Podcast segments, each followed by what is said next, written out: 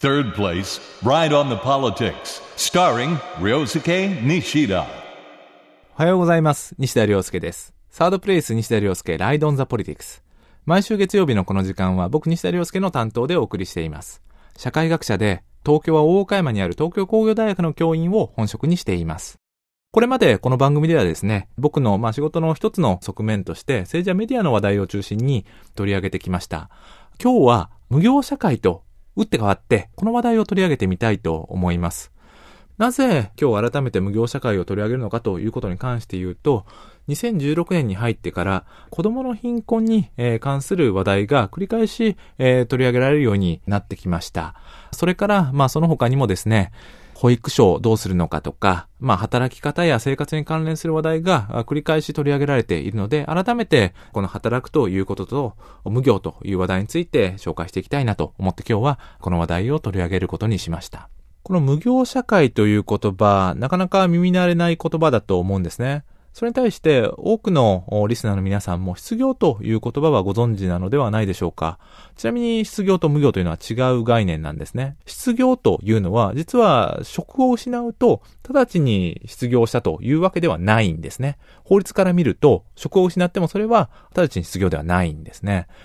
失業というのはどういう状態かというと、休職活動をしてないといけないと。職を探していないといけないということなんですね。もっとわかりやすく言うと、ハローワークに行って、求人登録をしてないといけないということになります。日本の社会というのは失業率が極めて低い社会だというふうに、えー知られています。まあ、最近の失業率というのはおおむね3%から4%程度で推移していて、これは国際的な水準で見るとかなり低い水準で推移している数字なんですね。では、無業というのはどういう概念なのかというと、失業という概念は、求人登録をしてないといけないという話をしましたが、よく現実に目を向けてみると、求人登録をしていなくても、働くことができない人たちというのがいると。働きたいと思っているにもかかわらず、働けない人が一定数いるということが明らかになってきたことによって、この無業という概念が、特に2000年代に入ってから問題として、まあ注目されるようになってきた、そういう、えー背景があります。では、この無業の人たち、どれぐらいいるのかということについて言うと、15歳から34歳の若年無業者の数というのは、だいたい56万人ぐらいいるというふうに、内閣府の平成27年版子ども若者白書ではですね、えー指摘されています。約56万人という数字は人口に占める割合で言うと2.1%ぐらいだということですね。なので、量的に見ると、実際にはそれほど多くないという印象を受けるかもしれません。そして、この白書の中でも、前年と比べると4万人ぐらい減ってるんだという記述がなされています。まあしかしですね、人口に占める割合で言うと確かに小さな数字ですが、働きたいと思っているにもかかわらず、56万人もの人々が働けなくて悩んでる、えー苦しんでる現状があるというのは決して少ない数字ではないようにも思えます。この無業社会について、えー研究しようと思ったきっかけというのはですね、実は偶然なんですね。僕の博士課程の研究というのは NPO の研究で、その NPO の研究をしているときに、この若年無業の支援を行っている育て上げネットの工藤圭さんと知り合いになって、正確には工藤さんのところに僕はインタビューをさせていただきに行ったんですね。で、ある時ですね、工藤さんたちが定量的な分析をして白書を作りたいんだということで、えー相談に来てくださいました。なるほどと。この問題について当時はそれほど詳しくなかったんですが、すでにデータがあれば、まあ僕たち研究者っていうのはそういうデータを分析するのがある意味では仕事ですから、それから白書を作ったりするというのはですね、比較的得意な分野なわけですね。まあ何かしらあ貢献できればと思って、若年無業者白書という白書をですね、えー作りました。あそれがきっかけになってですね、単にデータを分析するだけじゃなくて、現場についていろんなものを見せていただいたり、それからこのような若年無業の人たちを生み出している社会的な背景や構造、歴史というのはどうなっているのかということに、まあ興味を持つようになって、えーまあ詳しくなっていたということなんですね。さて、えー無業社会、僕たちはどのように定義しているのかというと、まあ誰もが無業になる可能性があるにもかかわらず、一度無業状態になってしまうと、その無業状態から抜け出しにくい社会のことを無業社会というふうに、えー呼んでいます。言うまでもなく、この無業社会というのは、あ私たちが生活している日本の社会のことをもってして、無業社会と言っているわけですね。普通に考えると、そうかと、無業という問題があるのかというふうに言ってみると、これ論理的に考えると、当事者の人、それから非当事者の人に関わらず、予防と早い段階での労働市場へのまあ、再参入、もしくは、あ初めての参入というのをやっていただき、それに伴って、納税主体になっていただく、税を納める、えー、主体になってもらうということが、まあ、当事者、それから非当事者ともに、えー、便宜を増大するということは明らかだと思うんですが、なぜかそうなっていないというのが、この無業社会の日本の現実なんですね。ではなぜそうなっているのかというと、えー、社会と政治に蔓延する自己責任論が、この無業社会の解決を遅らせてるんじゃないかというのが僕たちの見立てです。自己責任論というのは何かというと、何か失敗したり、えー、問題が起きたり、例えば子供の貧困や社会の貧困においても、それぞれの当事者の人が何か過去に過ちを犯したから、選択を間違えたから、それぞれの人の責任なのであって、えー、問題の解決はそれぞれの人がやるべきだと。政府や地方自治体はそういった問題について余計な投資を行うべきではないというような考え方のことを自己責任論というわけですね。皆さんもどうでしょうか？この自己責任という考え方、なぜか当たり前だというふうに思っていませんか？日本の社会ではですね、なぜかこの自己責任論という考え方が根強く広がっている現状があると思います。この子供の貧困やそういった問題に関してもですね、まあ、ネットのコメント欄などを見ていると、やはり当事者の問題だと、それについて税金を投入するというのは間違ってるという声がたくさん見られます。果たして本当にそうなのでしょうか？僕たちはそうではないと考えているわけですね。で、なので、えー、まあ誰もが無業になる可能性があるにもかかわらず、この無業状態から抜け出しにくい社会のことを無業社会と呼び、この自己責任論を中和して、きちんと世論を形成して、政策形成を促進しながら、この問題を解決していく必要があるのだということを、えー、この無業社会という書籍の中では述べてきました。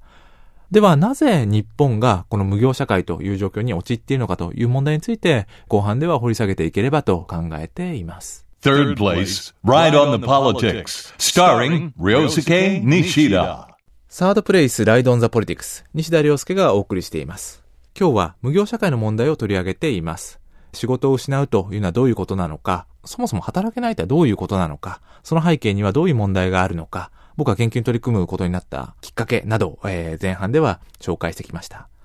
後半では僕が実際にフィールドワークをさせていただいた経験を切り口にしつつ、無業社会の背後に存在する日本の社会システムの問題点などを指摘していきたいと思います。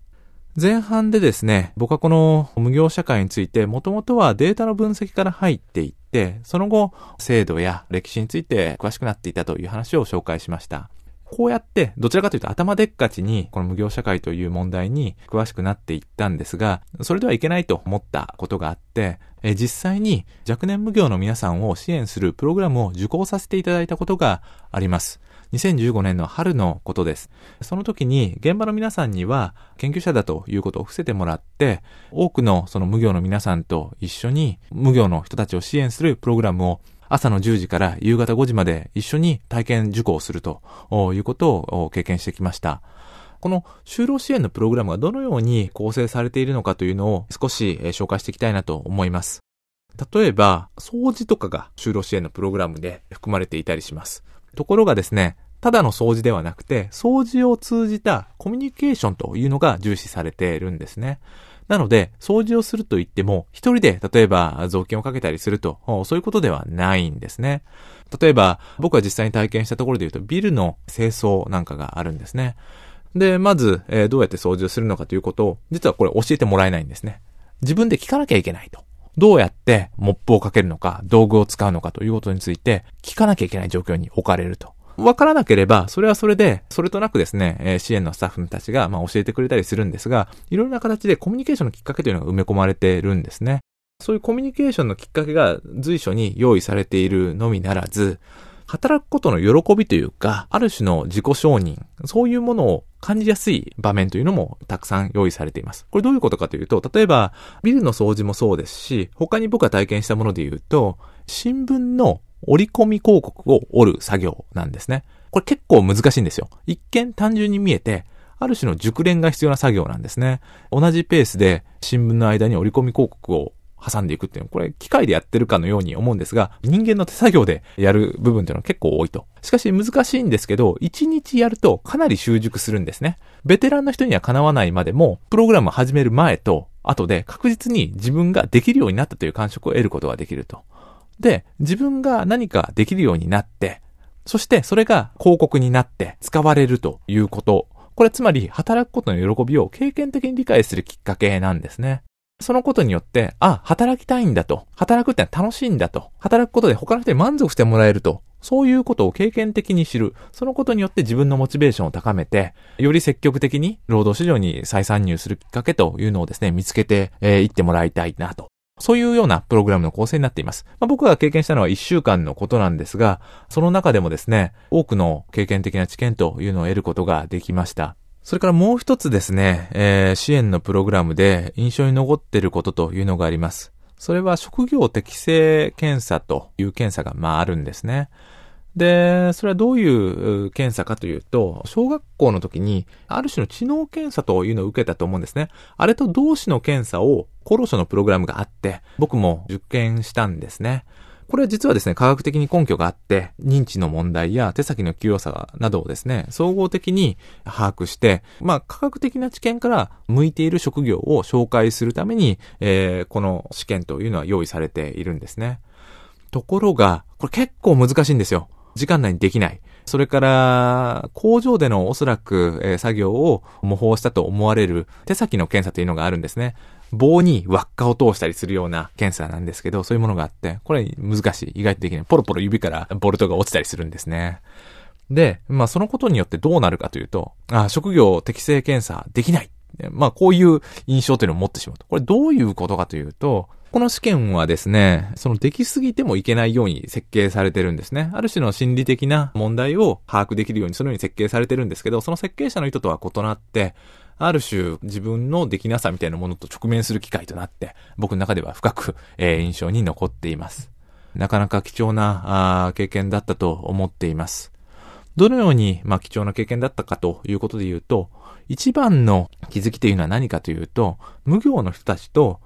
無業ではない僕たちの間に、それほど明確な区分はないということなんですね。その無業の人たちというのが、大学に行ってないとか、怠けてる人たちなのかというと、必ずしもそうではないんですよね。まあ、ちょっとしたことがきっかけになって、例えば、大学を卒業して働き始めた職場が、まあ今でいうところのブラック企業、劣悪な雇用の環境だったと、あるいは職場の人たちにうまく馴染めなかった、そういうことがきっかけになって職を辞めてしまうと。で、職を辞めてしまうと人間関係が希薄になって、なかなか外に行けなくなって、次の仕事というのを探すことができなくなってしまったとか、それから国の統計でも指摘されているんですが、実は無業になるきっかけで一番多いのは怪我と病気なんですね。この怪我と病気というのは、いつでもどこでも、それから誰にでも起こり得ることだと思います。この怪我や病気がきっかけになって、まあ、例えば自己都合退職になることもあれば、まあ、その周りの雰囲気や職場の空気で退職せざるを得なくなってしまうということで、それで職を失ってしまい無業になるというのも比較的よくあることなんですね。で、こういった問題というのは、やはり僕たちがともすれば思ってしまいがちな自己責任という観点から少々異なった要素というのが見えてくると思います。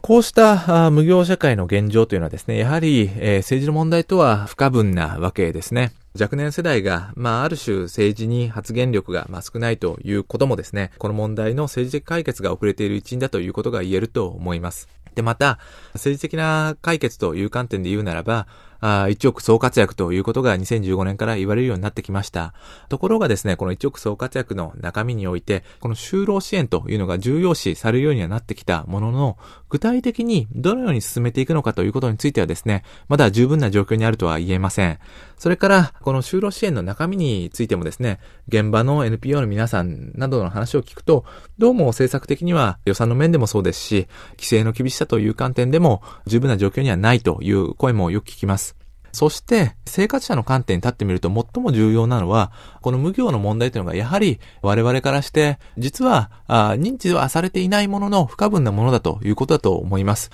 至るところに落とし穴があって、僕たちは落とし穴の存在に気がついていないものの、ある時スポッとこの落とし穴にはまってしまう可能性が十分にあって、そうなってしまうと、その落とし穴から抜け出ることができない。例えば、この問題に長く関わっていらっしゃる湯浅誠さんの言葉を借りるならば、滑り台社会という言い方を彼はしてています。一度この落とし穴にはまってしまうと下げ止まらない社会のことをですね。